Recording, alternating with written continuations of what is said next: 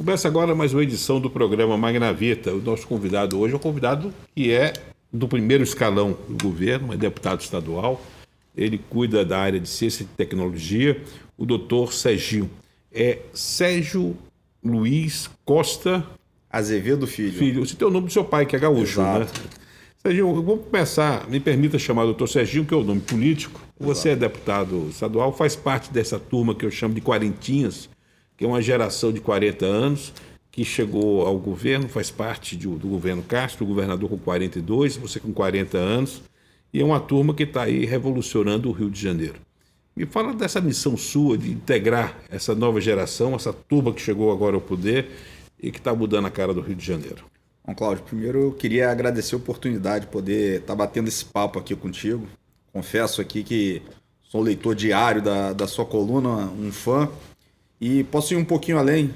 Antes, porém, quero parabenizá-lo pessoalmente pelo aniversário de ontem, né? Exatamente. Tá na turma dos quarentinha também, não é isso? Não, 62 já. é por isso que a gente fica puxando a orelha dos quarentinhos, porque a gente tem a sonoridade que já permite E a isso. gente tem que respeitar. A idade, com a idade vem a sabedoria. E, mas eu queria salientar o Correio da Manhã, uma marca que é gigantesca aqui no, no nosso estado, enfim.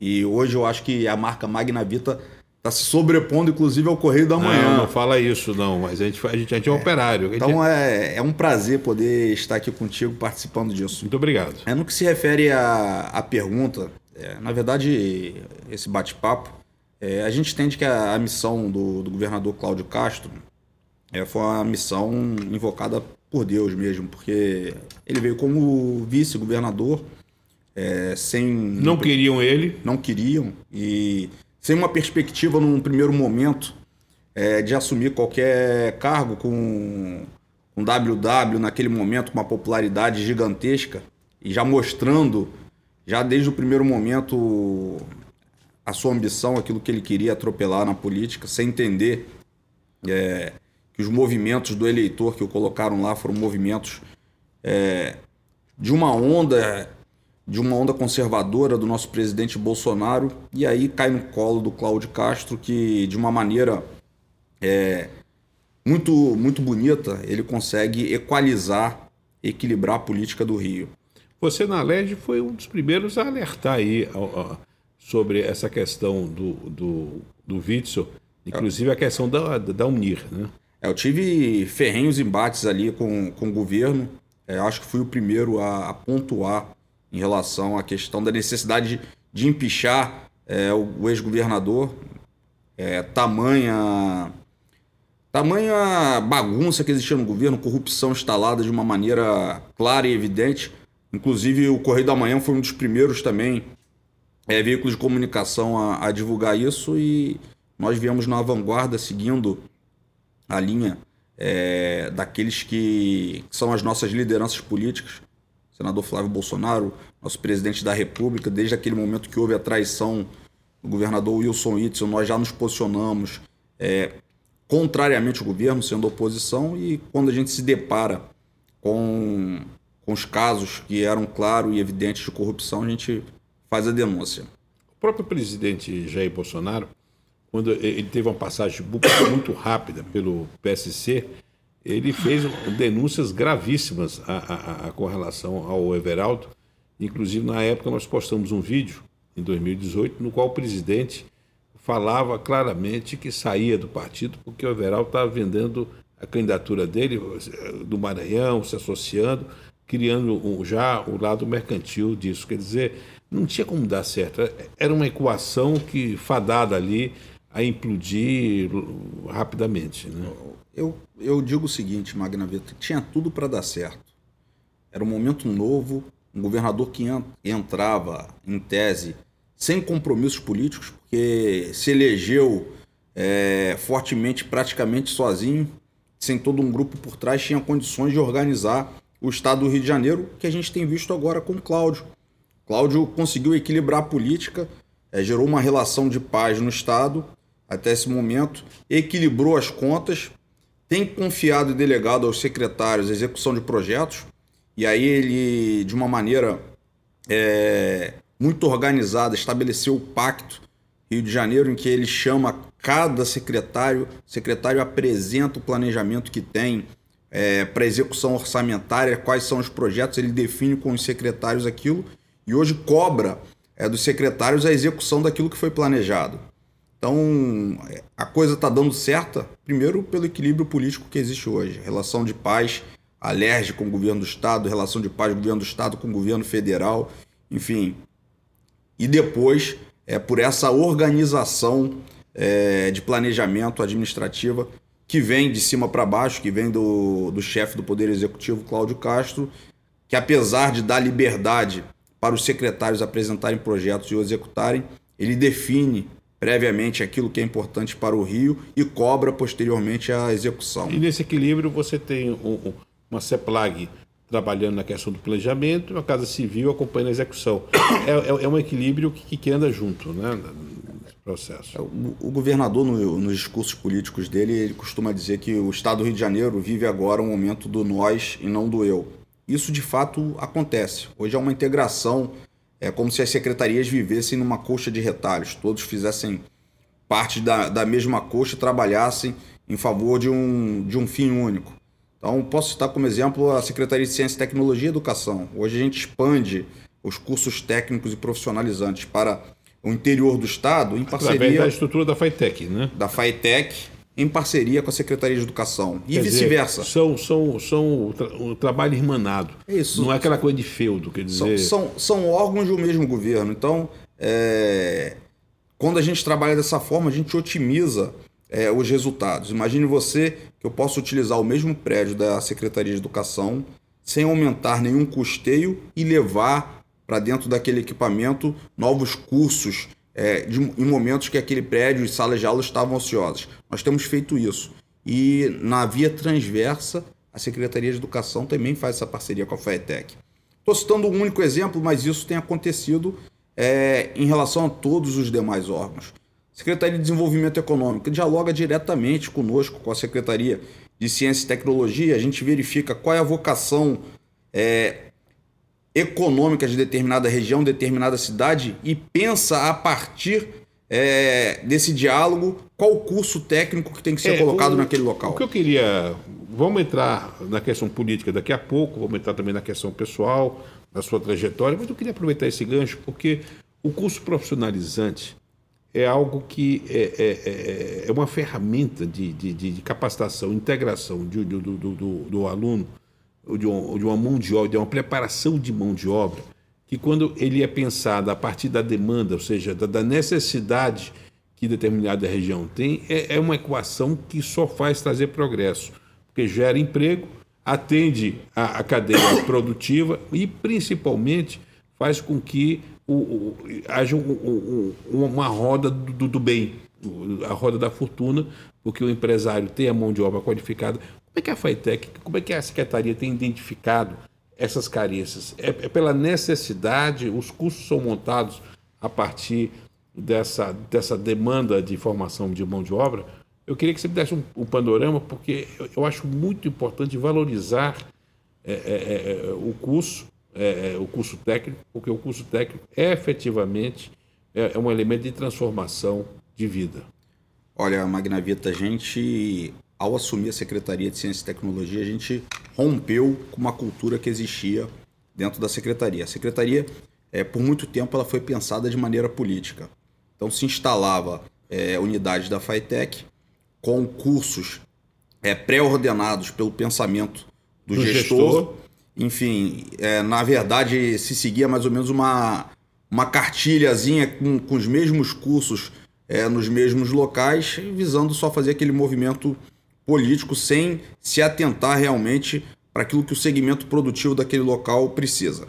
Então, é, nós mudamos isso, rompemos com isso. Depois eu ia falar outros rompimentos que nós tivemos também. É, mas o que, que a gente faz?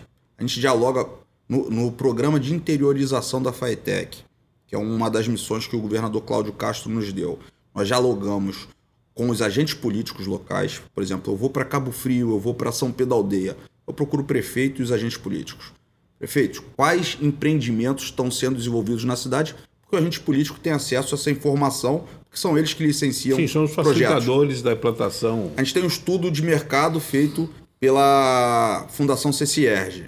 A gente dialoga é, com a Secretaria de Desenvolvimento Econômico. E a gente dialoga também com toda a equipe técnica pedagógica da Secretaria de Educação e da FATEC. E a partir desses cinco elementos, a gente consegue escolher quais cursos que nós vamos levar que vai gerar uma empregabilidade imediata para aquela pessoa. E ao invés é, de implantarmos uma unidade com 30 cursos, 20 cursos, não, a gente implanta uma unidade é, vocacionada para aquele momento, para aquela região. Então a gente consegue pulverizar um número maior é, de unidades da FITEC, fazendo com que a população do interior tenha acesso a essa, essa educação profissionalizante, porque na maioria das vezes a pessoa tinha que se locomover do interior para a região metropolitana. É, a população não tem condições para isso, então não tinha acesso o fato a essa de educação. você ser nascido em Cabo Frio e ter feito uma carreira como procurador de alguns municípios importantes, isso lhe dá uma visão diferenciada da importância de dar um, um atendimento ao interior, não? Não, certamente. O fato de eu ser do interior, certamente a gente tem um olhar diferenciado para a realidade do interior. É, né? Apesar que quem é de Cabo Frio acha que, o, que é o epicentro do mundo. O mundo gira em torno de Cabo Frio. Né? Porque Cabo Frio tem uma importância e um barrismo uh, invejável com relação a. a é, é, é, é, um núcleo de, de, de é, de independência e de pensamento muito interessante. Cabo Frio, terra de Vera Cruz, terra de Santa Cruz, é. cuja história se confunde com a própria história Todo do país. Tá vendo? Olha então, aí. aquele, Fui aquele, da corda. Aquele cabo friense que é, que é nativo, que, que tem a família tradicional lá, é, vive e respira Cabo Frio. É o centro do mundo. O Brasil muito começa. Orgulho. É aquela coisa, o Brasil começa em Cabo Frio, né? Então... Eu, como secretário, não posso ter essa visão, né? é, eu tenho que pensar no Estado como todo. Perfeito. Mas eu tenho muito orgulho de ser, de ser Cabo Frio. Mas essa visão, essa visão. Eu tenho muito valorizado essa questão do, do, do interior, é, é, essa visão de ser um gestor do primeiro escalão dentro de uma ótica, de uma carreira feita no interior, isso faz uma diferença. Isso, isso traz uma, uma percepção.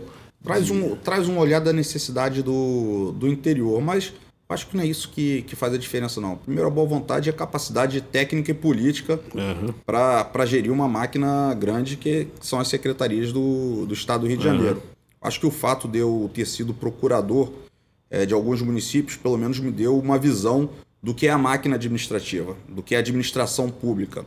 Em que pese é, o tamanho das máquinas, é, a política, a, a, a, desenvoltura da máquina pública, ela não muda muito. Não muda de uma Câmara de Vereadores para uma Assembleia Legislativa, nem tão pouco para, para o Congresso a, Nacional. A essência é a mesma. A né? essência é a mesma.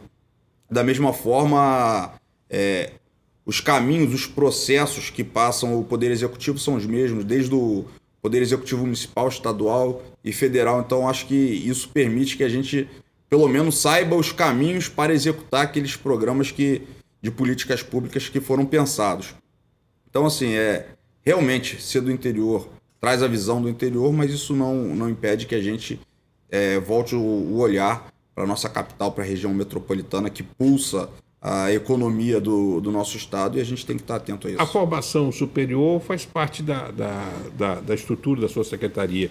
Muita gente pensa que, que, que as universidades, que a UERJ está tá ligada à Secretaria de Educação, mas é um braço, é um braço seu, né?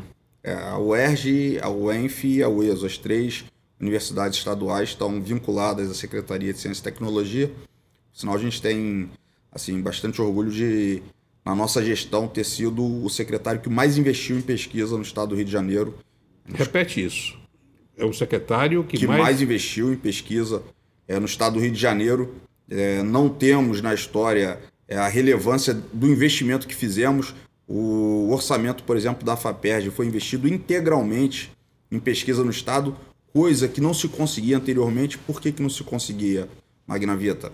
É, normalmente se liberava os orçamentos da FAPERJ lá no mês de setembro. Como é que o gestor consegue é, planejar aquilo que vai ser executado ao longo do ano se você só tem a execução orçamentária liberada no final do ano. Então, essa aí, por exemplo, é um, é um valor que tem o nosso governador Cláudio Castro, que eu levei a pauta para ele. Em fevereiro estava liberado o orçamento. Então, o, o controle é, do planejamento é muito maior em nossas mãos. Então, e, e, é possível executar sem queimar, porque quando você tem a linha do tempo muito curta, se atropela, tem que se gastar o dinheiro e, e aí não há a condução que é necessária. Né? Exatamente. É, obviamente que a gente não, não libera editais para tudo que é tipo de, de programa, porque tem coisas que nós entendemos que não são relevantes. Vou te dar um exemplo que aconteceu comigo na FITEC. Quando eu assumi a, a secretaria, eu me deparei com um contrato no valor de aproximadamente 50 milhões. Foi um caso muito famoso, eu acho que você até denunciou, uhum. é, daquele curso de contador de histórias. Assim, um verdadeiro absurdo.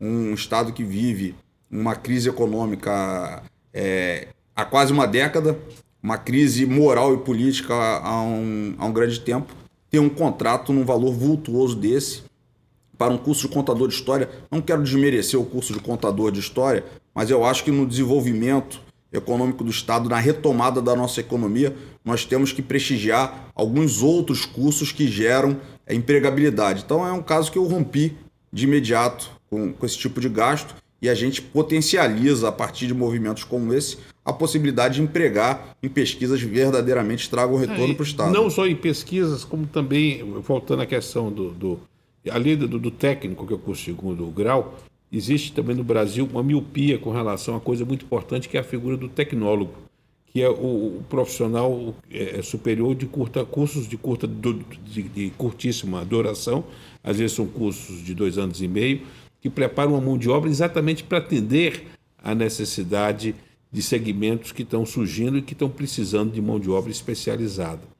É, você também tem orientado as universidades a essa questão de migrar, além do, do, do, do bacharel, da licenciatura plena, a também a questão dos cursos de tecnólogo? Olha, a FATEC tem a nossa FAETERG, que são os cursos superiores voltados para a área técnica, que são exatamente os tecnólogos. Os tecnólogos de curta, são cursos superiores de curta duração. Então a FATEC já tem um curso superior voltado para essa área. É, as universidades é, é algo sensível você tentar é, influenciar nas deliberações no Conselho de Educação da faculdade, enfim, é, todo segmento de professores é, lutam muito pela autonomia é, universitária, é algo que é difícil você interferir.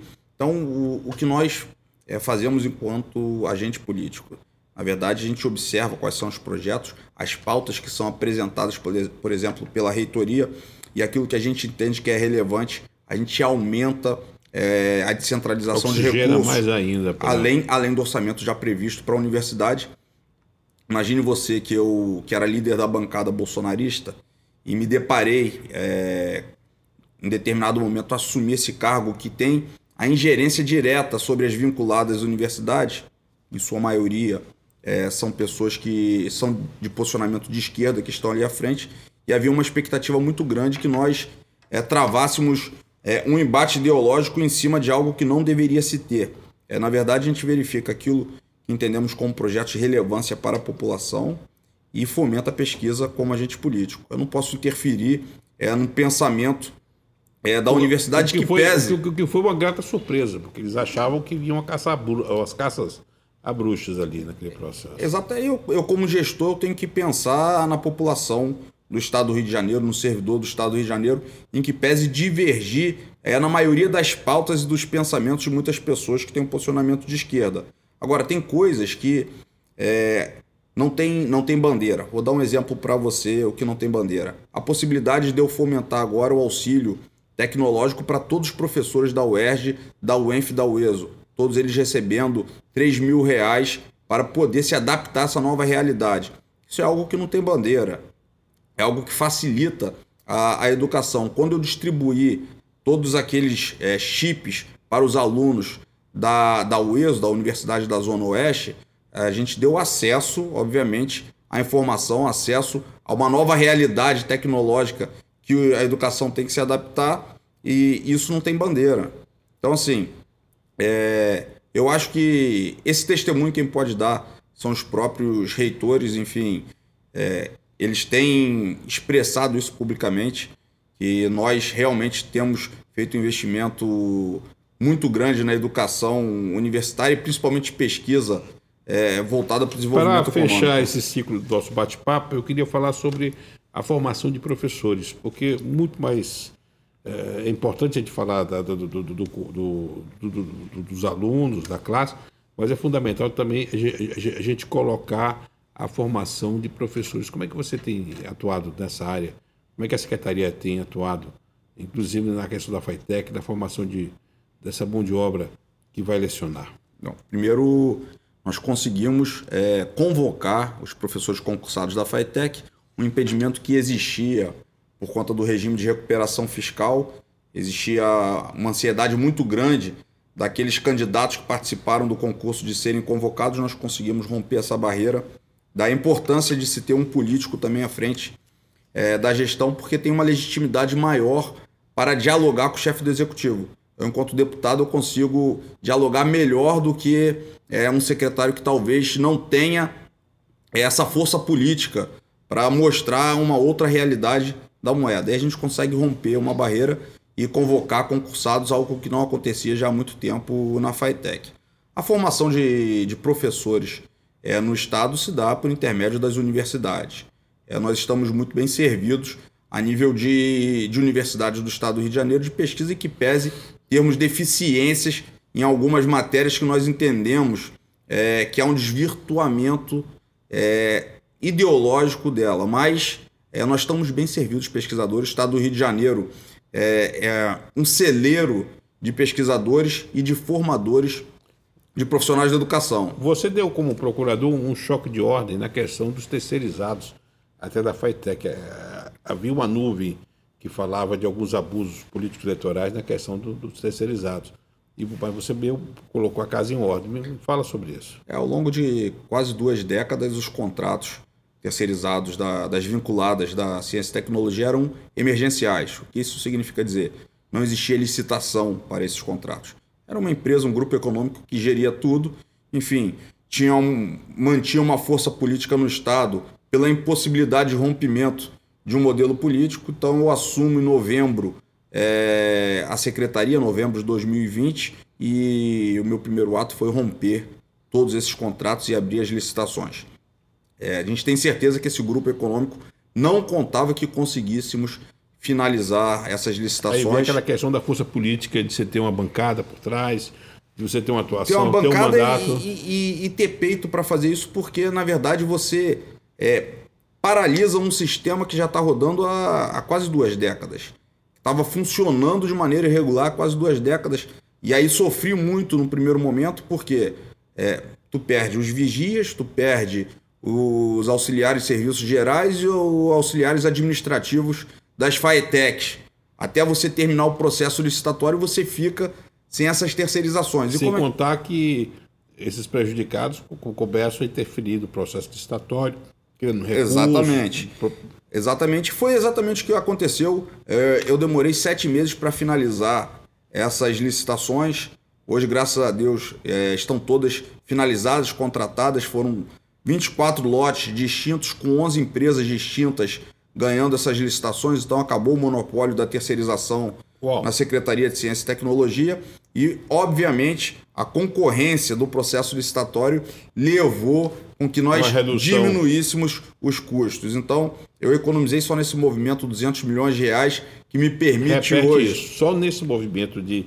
De, de, de novembro até julho de, de 2021, nós, com esse movimento de romper paralisar aqueles contratos que eram emergenciais e fazer as contratações por intermédio de licitação, nós economizamos 200 milhões de reais, que nos permite hoje aplicar esse recurso na expansão do curso profissionalizante para o interior do Estado.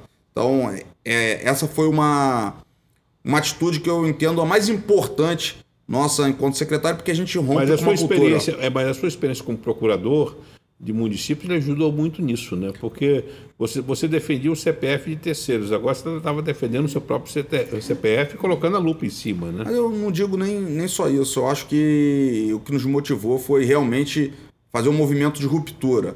É, é liberar o Estado do Rio de Janeiro para voltar a máquina girar de maneira correta.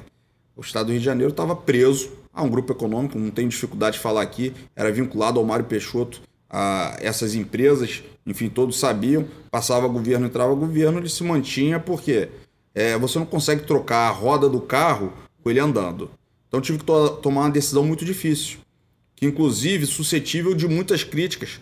Eu sofri muitas críticas, inclusive de veículos de comunicação, pelo fato, por exemplo, de uma FAETEC que estava sem a devida manutenção, é, está desamparando os seus alunos. Então foi preciso passar por um momento muito difícil, de quase um semestre, para chegarmos ao momento que a gente vive hoje, em que a gente restabelece os contratos de manutenção, restabelece as terceirizações e faz com que a coisa volte a funcionar regularmente. É só ver o que aconteceu na questão do leilão do saneamento, muita disputa entre é, é, as partes gerou, você vê que não tinha carta marcada, não tinha nada combinado, bem diferente de um passado recente que vivemos. Né? É, e é impressionante o político que não, não evidenciar, não verificar que essa é uma nova realidade da política, é, ele está enfim, fadado a, a, um insucesso não só político, mas inclusive é sujeito às persecuções criminais que a gente tem verificado aí, prisões à torta e à direita de políticos. Então, acho que. Essa...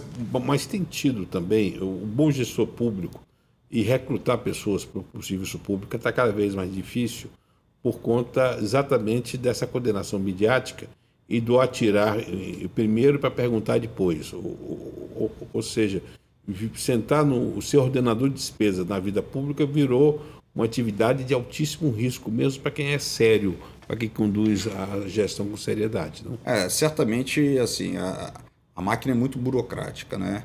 E há um inúmeras normas que regulamentam a, a, tramitação de processos na administração pública. Então, é, todos estão suscetíveis a erro. Agora, por exemplo, nós tivemos uma mudança agora na lei da ficha limpa, que trata exatamente da questão de se evidenciar se há o dolo do gestor ou não. É, Para muitos, isso pode ter sido pontuado como algo permissivo, algo para liberar é, políticos que praticaram atos atentatórios, mas existe um outro lado da moeda. Imagine eu, como secretário, é, se eu consigo verificar tudo aquilo que o presidente da FAETEC está fazendo, tudo aquilo que os diretores estão fazendo é claro que não. Então, há que se ter uma diferenciação. É óbvio que eu tenho que ter a responsabilidade de vigiar é, tudo que está acontecendo no âmbito da minha secretaria. Eu tenho essa responsabilidade. Mas eu não, não tenho o poder da onipresença para verificar tudo o que está acontecendo e não tenho dolo naquilo. Então, assim, é, eu acho que há movimentos é, que têm modificado é, a política no Brasil como todo. Essa nova geração quarentinha tem, tem levado políticos de bastante qualidade, que estão voltados realmente para o sorregimento da nossa pátria e a gente está nessa linha aí de auxiliar o nosso Estado fluminense para esse fim. Vamos mergulhar agora na sua vida política. Como é que você resolveu, você com a carreira vitoriosa, como procurador de município, um, advogado conceituado, como é que você resolve entrar na vida político-partidária e, e, e disputar uma eleição? Olha, Cláudio, eu tive a oportunidade de, de me especializar no direito eleitoral. Eu fui advogado lá na minha região, região dos Lagos. Quase que todos os políticos da região vivia a política nos bastidores, enfim, tanto como procurador quanto como advogado eleitoral. E a gente viu um momento de mudança na política, em que o estado do Rio de Janeiro sofreu aquelas prisões de deputados, enfim, prisão dos governadores, e a sociedade esperando que novos nomes é, viessem a surgir. Eu verifiquei que ali é, seria uma, uma oportunidade, eu que gosto da política, de mudar de lado, é, trabalhar de uma maneira mais efetiva em favor da população, principalmente pelo fato de eu, a vida inteira, ter auxiliado políticos e defendido políticos, sabendo tudo aquilo que é certo e errado, eu poderia colocar o meu nome. Minha família é, já pai, teve político. Seu pai que é gaúcho, como é que. Meu pai é gaúcho, é servidor público, fez concurso da, da Caixa Econômica. Como é que ele reagiu com essa função? Meu pai sempre. Os políticos da família do lado materno ou do lado materno? Materno. Meu, meu tio foi, foi vereador na minha cidade de Cabo Frio. Enfim, tinha largado a política posteriormente, após dois mandatos. E aí nós entendemos que é, havia uma possibilidade para a gente encaixar nesse desejo momentâneo. Quando eu pronunciei isso pro meu pai. Meu pai é, é um cara é, muito conservador, fechado, mas é um cara que apoia os filhos em, em seus desejos, seus sonhos. Enfim, meu pai, minha mãe, minha mãe é cabo eleitoral é, de primeira linha, é pessoa o DNA, empolgada. O DNA dela tá. É, é pedagoga essa, ela, né? É pedagoga. Essa é política, política mesmo nata, enfim. E aí a gente começou a fazer uma caminhada. E ao final deu certo. Eu que nunca tinha sido político, me tornei deputado estadual, tive uma votação de 27 mil votos, enfim, garoto do interior. E hoje chegamos a ser secretário do Estado. Isso é motivo de orgulho para a família e para mim eu entendo como um motivo de mais responsabilidade para cumprir cada vez mais uma missão que, que me foi atribuída pelo povo. Eu, o que eu queria pegar agora é voltar à sua experiência como líder do, do, do PSL, do governo, do, do, do, grupo do Bolsonaro na Alege, porque o, o, o senador é, Flávio Bolsonaro ele sofreu, e aí tem aquelas sincronicidades do governo Witzel, dos mistérios, do, do rompimento, a demonização, o Ministério Público atuando em cima do Flávio. Graças a Deus agora você já tem no STF a, a, correção de rumo feita. Mas você que presenciou isso, como é que você viu é, é, essa perseguição de bastidor velada contra um senador eleito legitimamente pelo povo do Rio de Janeiro? Olha, Cláudio, isso gerou uma instabilidade muito grande para o nosso Estado. E o Estado perdeu muito é, com, com o Flávio preocupado em se defender ao invés de, de fazer política. É, essa covardia que foi feita com, com o Flávio nos levou, inclusive, a tomar algumas atitudes enquanto deputado é, mais enérgicas. Alguns deputados que foram eleitos em cima da bandeira bolsonarista abandonaram o Flávio uhum. e o presidente por uma conveniência política, porque não esperavam que o governador Wilson Whitson fosse cair, e outros se mostraram leais aos valores e às lideranças que o levaram até Inclusive, gente até que ali. frequentava o Palácio da Laranjeiras é, exatamente. de uma forma... Enfim, mas é, nós nos mantivemos ali leais, inclusive, é, representamos contra os denunciantes do, do senador, algo que para um político tem que se ter coragem para fazer, não só eu, como alguns outros colegas, gostaria de nominar aqui o, o Anderson Moraes, é, nominar o, o Paul Bell, nominar o Coronel Salema, nominar. Enfim, foram, foram deputados que efetivamente, efetivamente. Aliás, o Correio está fazendo um levantamento da atuação parlamentar desse ano e o Antes Moraes está aparecendo aí na, na pole position aí como um dos mais atuantes aí ah, da Antes é um, é um craque. É um, um, colega seu também, é, é advogado, se, né? Se tornou, não, não é, não é advogado não, o Antes é empresário. Empresário. Né? É um empresário que gera muito na economia do estado do Rio de Janeiro. Um cara que não depende da política para absolutamente nada e hoje eu posso dizer que o Anderson se tornou um amigo, mais do que o colega, se tornou um amigo, é, principalmente pela postura de retidão que ele tem é, é um dos caras que eu confio ali dentro do parlamento para para confidências, para tratar de pautas que são importantes. Você está com saudade do, do, da Lege? Porque é. abril você deve voltar, né? Olha, é, um, é uma atividade que eu me sinto extremamente realizado. Eu, se as pessoas falarem assim, Serginho, você se sente realizado como deputado? Eu me sinto realizado com a atividade parlamentar. Muitas pessoas não entendem o dia a dia de um deputado, acham que é glamour, é, para aqueles que se dedicam realmente a trabalhar. É, tudo que há de importante para o Estado passa pelo parlamento e se você não estiver atento, vai passar coisas que são prejudiciais aos seus valores. Mas você não acredita que. É, eu, eu, tenho um escrito sobre isso, que é a questão do impeachment, a condução da, da, da própria lei é, criou uma purificação daquela lei que estava nas páginas policiais e hoje a gente sente que está se fazendo política com P maiúsculo na lei não é só o prédio novo, é uma postura nova, quer dizer, usar o botão de deputado com orgulho. Tinha gente que saía da, da Lege e escondia o, o, o, botão de, o botão de, de, de, de deputado.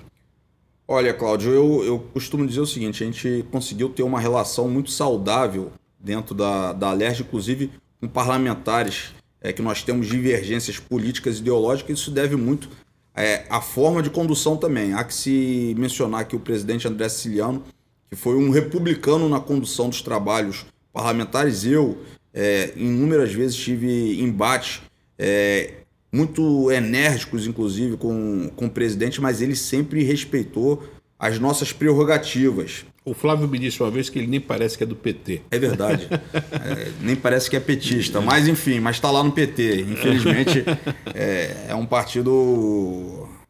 É, como é, que, é uma quadrilha o PT. Como é que você está vendo o, o, essa questão da sucessão, o embate do Bolsonaro com Lula, e, inclusive agora com o elemento do Sérgio Moro, mas principalmente a, a questão de estar tá se varrendo para debaixo do tapete todos aqueles escândalos que ocuparam as manchetes dos jornais. A própria Globo parece que está esquecendo de, de falar do que foi o, o, a Lava Jato, do que foi o, os escândalos que atingiu diretamente a, a, presidência da República, o governo do, do, do, do PT.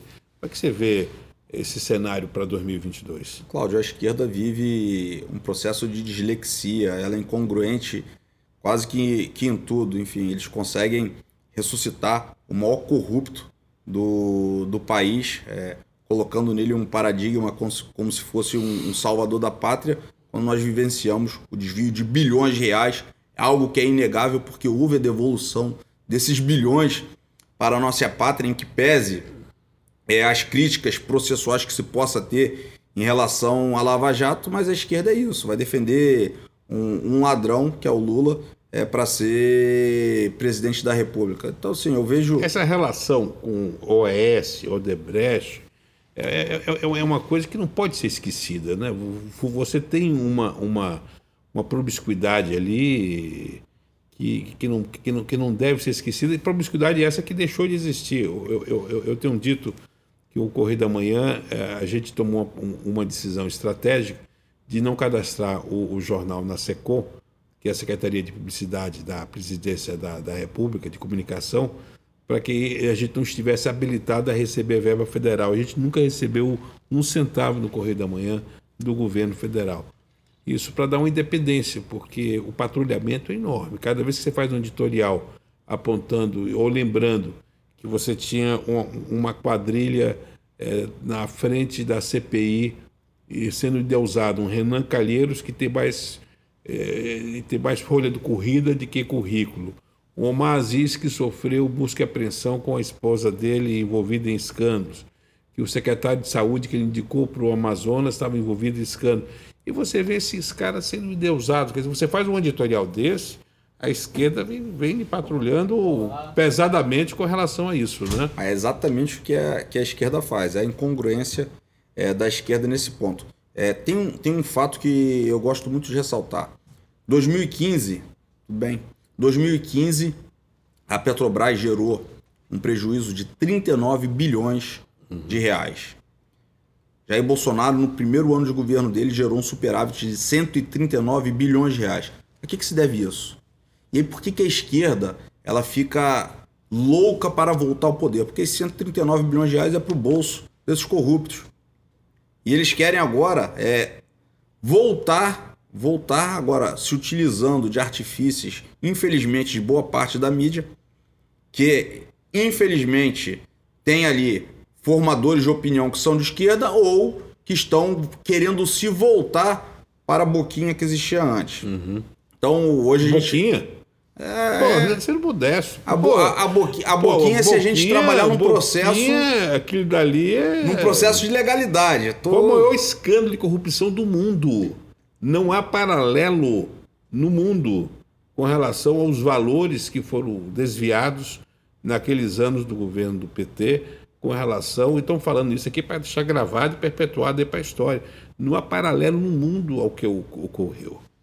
É, existem valores que foram retirados da gente que são maiores, inclusive, que os financeiros.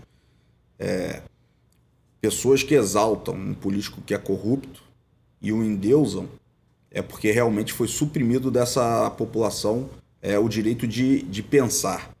Então, isso é Sim, é algo. Isso... Mas aí vem, aí, aí, vem a questão da abdução da formação, a questão do, da, da, do, do, do, da atuação na área cultural, atuação na área da, da,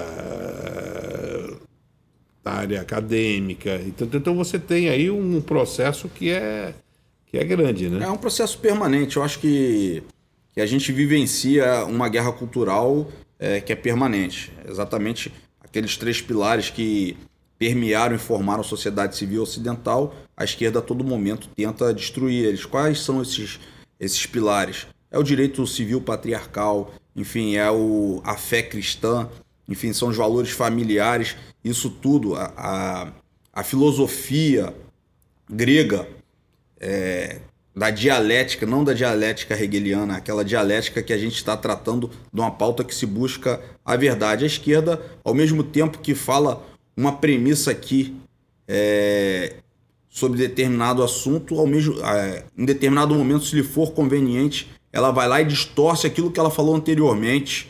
Enfim, tem uma frase que não, é. A, a própria atuação de, de, alguns parlamentares na, na, na CPI, aquele senador vice-presidente da CPI, que defendia uma coisa antes e é. esquece, não Exatamente, tem coerência. É, a coerência é zero. Então... Agora, mas aproveitando, é, doutor Serginho, essa sua experiência como advogado, tudo isso, me preocupa muito, eu tenho batido muito, que algumas estrelas do, do, do, do Centrão, que estão muito envolvidas nesse mar de corrupção do passado, tenham chegado a bordo do governo federal e se instalado muito próximo à presidência da República. Eu estou falando, por exemplo, sem nenhum tipo de restrição, do Ciro Nogueira, que é o, o, o chefe da Casa Civil. Estou falando do líder do governo, Fernando Bezerra, que, que usava, ele e o, filho Fernando Coelho, que usavam o jatinho do Ricardo Magro para cima e para baixo, estão lá querendo indicar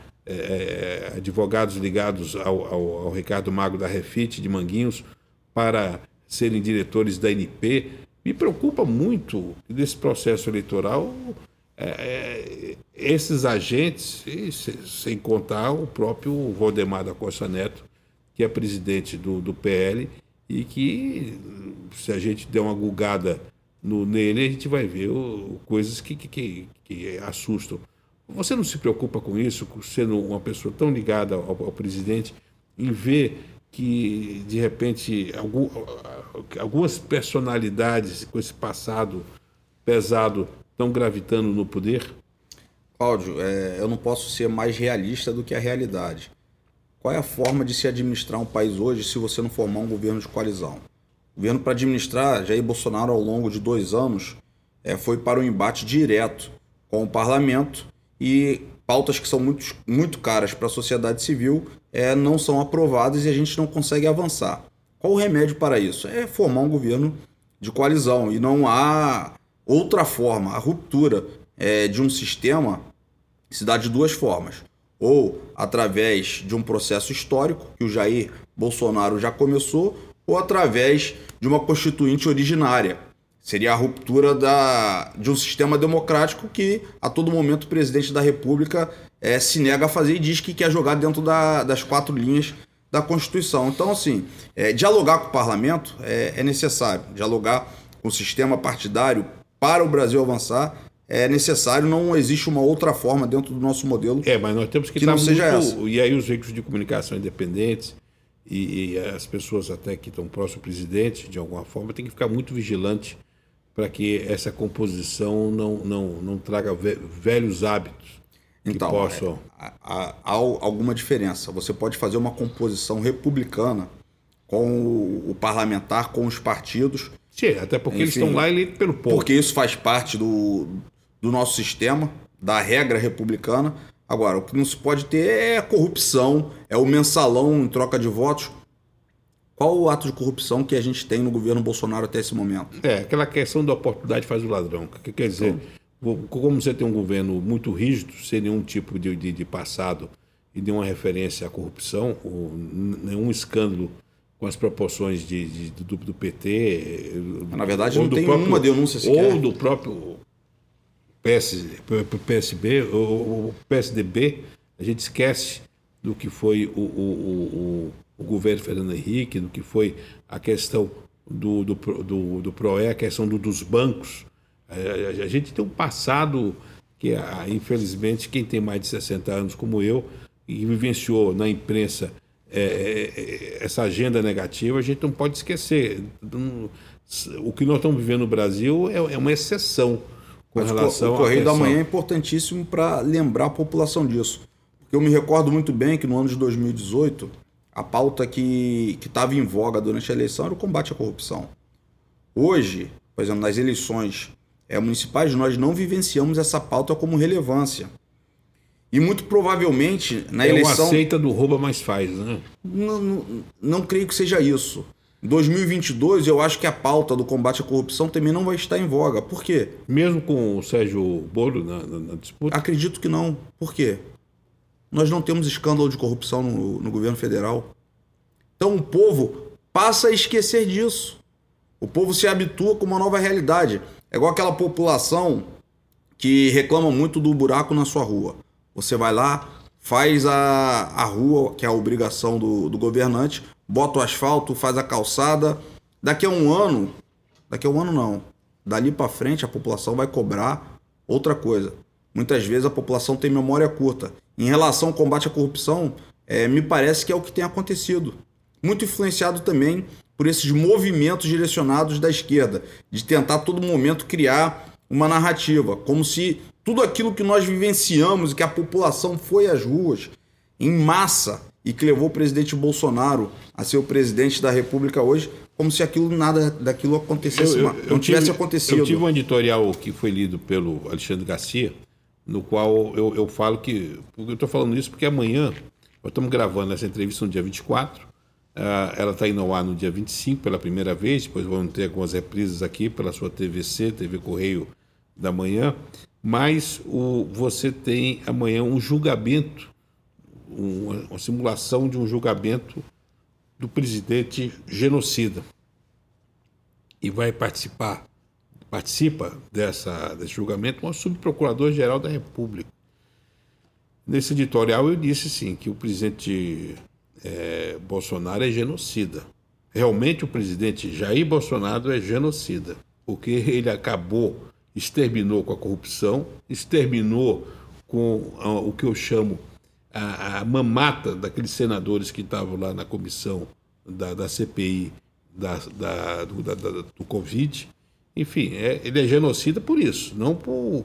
E, e, e, essa vacina que todos nós recebemos foi paga pelo governo federal. Quer dizer, o, o, avanço que o Brasil tem na questão da vacinação, e quando você fala isso, pode ter certeza, o policiamento que vem em cima de você é enorme, porque as pessoas não querem acreditar que o Brasil não só vacinou, o negacionismo que existe hoje não é o negacionismo de contra a vacina, é o, é negacionismo de dos que fatos. a vacina dos fatos.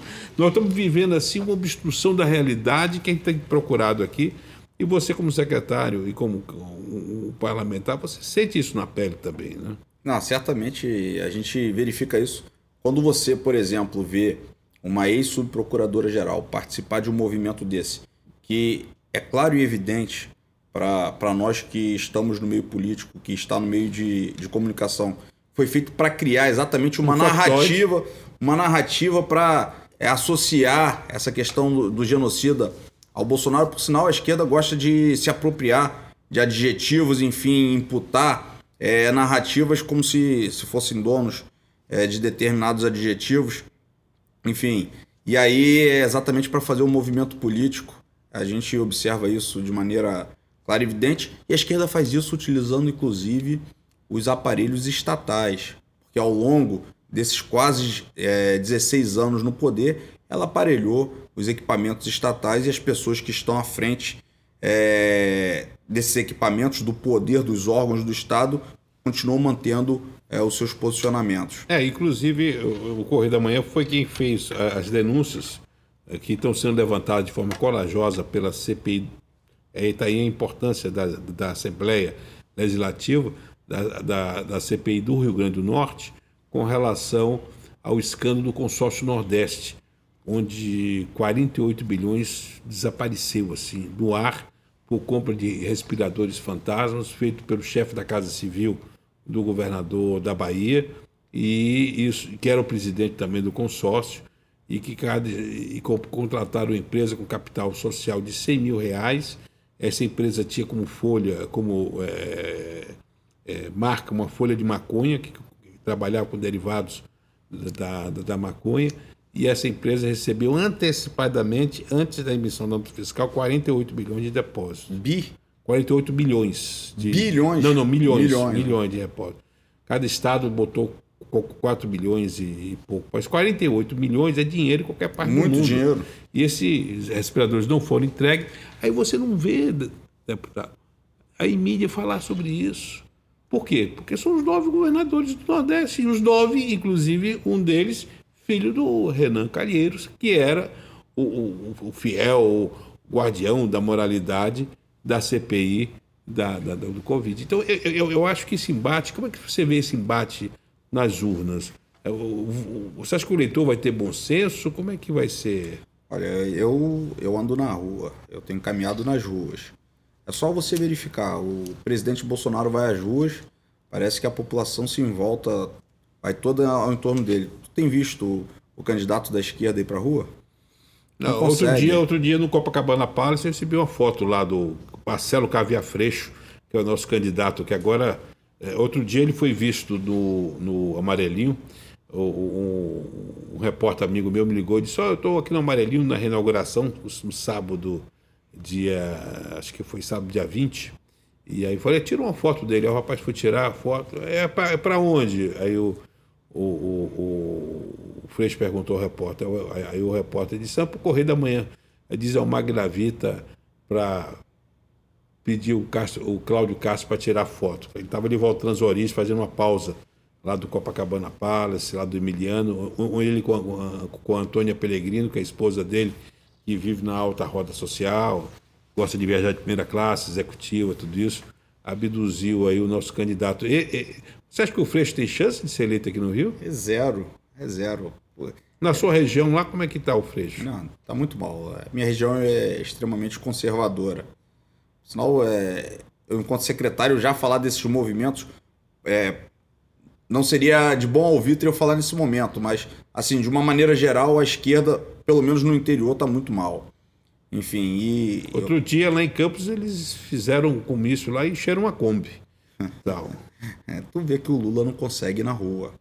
O Lula efetivamente é um cara que, se for à rua, leva uma ovada, né? Então, eu acho até que o presidente Bolsonaro tem que colocar uma proteção para esse camarada aí, para depois ele não dar desculpas. Enfim, nem querer se vitimizar. Porque eu acho que a população é, vai nas urnas, vai dar um, uma surra na esquerda.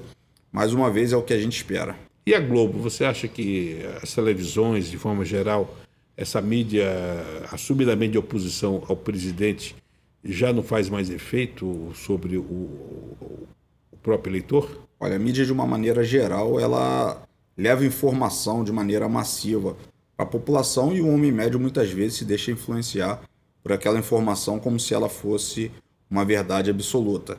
Então, assim, é, não há como se subestimar é, o peso das mídias tradicionais. É, obviamente que com a internet a população tem maior acesso à informação, se consegue desmistificar é muita coisa que é imposta pela imprensa tradicional, mas, mas é, não há como se subestimar a força que tem um veículo de comunicação. O PL, agora, o Bolsonaro do PL, como é que você acha que vai acontecer? Eu sigo o meu presidente. Meu presidente você vai também PL. vai para o PL também? O PL, claro. Então confirma isso. Tá claro, tá... meu presidente vai PL, vou PL. Perfeito. A, a, menos que, que o presidente não me queira, mas eu acho que essa é uma hipótese que, que não acontece. Ainda ontem estava em Brasília, bati um papo com, com o nosso senador e aí perguntei, Flávio, e aí, vai ser PL mesmo? Ele 99,9%. Serginho, mas vamos esperar o presidente anunciar, enfim. Anunciou em terça-feira que é veio, então, a gente é, dia 30 a, a filiação. Só uma boa notícia para minha coluna, atenção, telespectador. Quando você lê isso aqui, eu já dei no, no, no jornal, porque a entrevista vai, eu vou publicar antes. Eu, eu queria, no último bloco, chegamos ao final da nossa entrevista, falar um pouco sobre você. Você é casado, sua mulher é advogada, Aline, né? Isso. E, e tem duas filhas. Como é que é você na intimidade como pai? Ah, primeiro, eu sou apaixonado pelas minhas filhas. Vou sair daqui para encontrar a minha mais velha, que está tá vindo de Cabo Frio para ir no jogo do Fluminense comigo hoje. É uma doçura, Maria Antônia. Maria Alice tem dois meses, nasceu agora há pouco tempo. Assim, minha família primeiro lugar está minha família, o Magnavita, a Aline, minha esposa. A gente começou a namorar na época de faculdade. Se conheceram na faculdade? Na verdade, ela é de Cabo Frio, já nos conhecíamos É da igreja desde criança. Você é católico. Sou né? católico, o pai dela, meu amigo e sogro Arley, é diácono da igreja católica, enfim. Minha família também, toda, toda da igreja. Isso Nós- cria um- uma liga sua com, com, com a Andaline, com com Cláudio, porque é, é- é um casal também católico. né? Obviamente que isso gera uma afinidade e uma identidade, é, porque a gente comunga do- dos mesmos valores, né? Uhum. Então eu casei com a Aline, eu tinha 25 anos, enfim, Sua mãe abençoou a, a união? Como é que foi? claro que foi, claro. Qual o nome de sua mãe? é, Vânia, conhecida como Tia Vaninha. É, minha mãe Mas a tia Vaninha abençoou a união e tal? abençoou. Qual a claro. importância da tia Vaninha como pedagoga na sua formação profissional? E- e- Mais do que como pedagoga, minha mãe assim sempre me transmitiu desde, desde o berço os valores cristãos, enfim, os valores familiares. É, eu devo muito à minha mãe, minha educação, devo a ela. Trabalho, ensinou a gente desde cedo a trabalhar. Minha mãe é proprietária de três escolas na região dos lagos. Minha avó foi fundadora dessa escola e eu me recordo que desde criança nós trabalhávamos lá no, durante o verão nas obras de reforma da escola, enfim, a família toda São imbuída. quantos irmãos? Da minha mãe ou meu? A sua, sua família. A minha família sou eu e mais três irmãos. Temos uma menina, a Gabi, que é médica, meu irmão Felipe e o mais novo que é o Miguel. Nós somos quatro. Perfeito. E o seu pai? Bom churrasqueiro? Na verdade, minha paixão pelo churrasco vem do meu pai, mas meu pai é um péssimo churrasqueiro. Eu conheço os amigos dele lá do, do Rio Grande do Sul. É, Todo ano eu vou pro Rio Grande do Sul para bater um papo lá com a. Qual a cidade dele? Meu pai é de Veranópolis, Serra Gaúcha. Na Serra. Isso, é, lá é fantástico. Eu sou apaixonado pelas tradições gaúchas, mas os amigos dele me confessaram que o meu pai, eles não deixavam fazer churrasco. Só que Mas você é- é- é- é- tem cuia? o- O mate ele pegou ou não? é, é, aqui é, é muito calor para eu estar tomando o, chimarrão é, como hábito. Uai, né? mas, é- mas, o- mas o churrasco, se, se eu pudesse, faria churrasco todo dia. Mas tem gaúcho que não gosta de mate, não. Aliás, no gabinete do Cláudio Castro tem um gaúcho lá que. É o Abel? a- é o Abel, o Rodrigo Abel, que. Outro dia eu, eu- eu dei uma nota que o Rodrigo Abel poderia ser o próximo é, conselheiro do TSE, do Tribunal de Contas, que era um gaúcho. Botei cifrada a nota e, e- e o Abel ficou dizendo que ele era catarinense, porque eu falava que tomava mate, né? Que, que ia ter mate no, no TCE. Ele disse que, era, que, que ele era catarinense e que não tomava mate tal. Mas eu queria agradecer muito e eu, eu queria terminar com ping-pong aí. O que é que lhe irrita? Corrupção, O que é que lhe traz a felicidade? minha família. Sonho. Viver bem com minha família. Algo que você se arrepende. É de algumas coisas que eu, que eu me omiti. Com relação a projetos políticos, o futuro. É cada dia um pensamento. Com relação ao presidente Bolsonaro, Tô com ele até o final. Flávio Bolsonaro. Tô com ele até o final. Tá bom. E os outros colegas do partido lá do PSL? Nem todos. Pô, e eu gostaria que o Serginho terminasse com a pergunta clássica do doutor Serginho pelo doutor Serginho aí. Cláudio, eu primeiro. A gente está finalizando aqui minhas considerações finais. Aham. Não, Eu, Cláudio, queria agradecer mais uma vez a, a oportunidade, deixar de público aqui a menção, a medalha Tiradentes, é, a honraria que eu, eu pretendo conceder a você. É, Serginho é, é um cara que, que pensa o tempo todo em trazer benfeitorias, é, melhorias, é, vê a, a política como uma missão de transformação de vidas. Graças a Deus a gente não depende da política como instrumento é, de sobrevivência, tem realmente como, como um movimento que pode modificar as estruturas de, de um sistema que infelizmente estava muito corrompido. Hoje a gente se sente é, plenamente agradecido é, pelo fato de estar deputado, estar secretário, poder dar nossa contribuição, leal às nossas lideranças, enfim, leal sobretudo e principalmente aos nossos valores. Pode ter certeza, Magna Vita, é, não haverá surpresas em relação aos nossos posicionamentos. É, as pessoas não verão o Serginho oscilar de acordo com uma conveniência política eleitoral. Os nossos posicionamentos serão sempre os mesmos. Não haverá surpresa realmente. É, isso eu digo com uma transparência muito grande. E aí, se o povo reconhecer isso, a gente continua na política. Caso contrário, a gente continua militando como, como cidadão. Bom, muito obrigado. Saudações tricolores também. Eu sou, nós temos a, a mesma bandeira futebolística aí. E encerramos mais essa entrevista. Hoje é uma entrevista muito gostosa com esse deputado, mas sobretudo com esse gestor público que está mudando aí a cara da área da ciência e tecnologia do Rio de Janeiro. O doutor Serginho hoje foi o nosso convidado aqui no programa Magnavita pela sua TVC, a TV do Correio da Manhã. Obrigado.